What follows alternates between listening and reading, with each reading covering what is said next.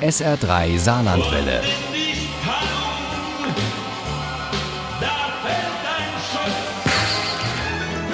Der Krimi-Tipp.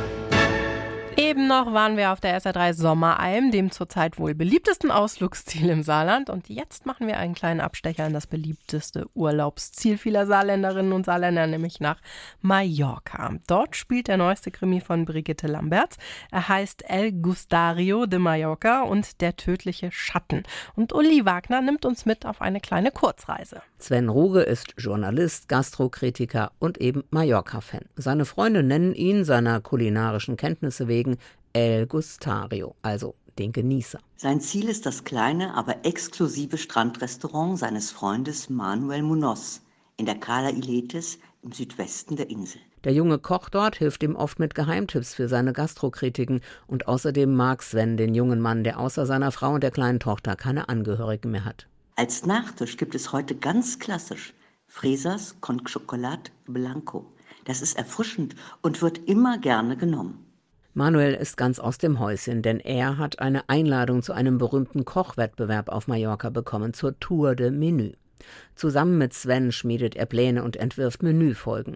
Doch erst muss er noch etwas anderes erledigen, denn Antonia Ruiz Delgado, eine rüstige ältere Dame, die oft ins Manuels in der Cala Iletes kommt, offenbart ihm, dass sie seine Großcousine ist.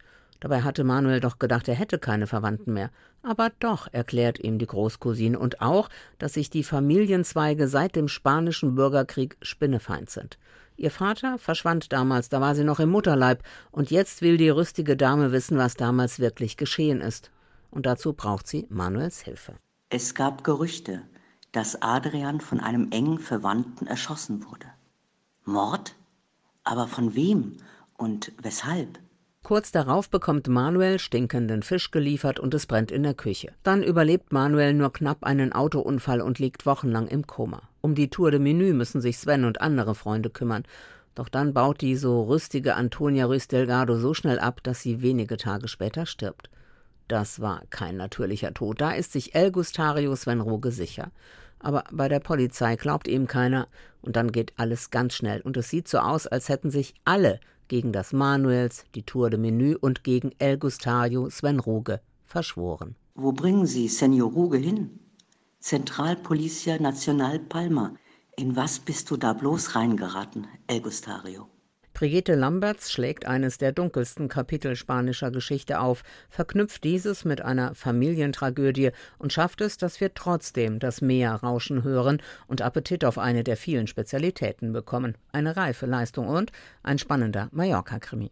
El Gustario de Mallorca und der tödliche Schatten von Brigitte Lamberts ist in der Edition Oberkassel erschienen. Das Taschenbuch hat 320 Seiten, kostet 12 Euro. Das E-Book, äh, das gibt es für 10,99 Euro.